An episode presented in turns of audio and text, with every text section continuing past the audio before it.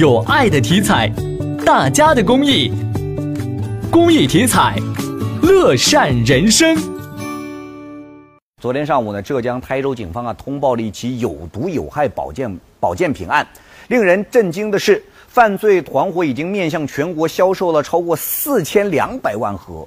那这些有毒有害的保健品包括了盛芳牌知葛胶囊、华平牌黄芪丹参葛胶囊、思可培牌桑呃桑蚕参胶囊和金地华牌糖舒尔克胶囊。我们在这提醒大家，如果家里面有降血糖的保健品，赶紧去查一查有没有刚才我们说到的这些品种。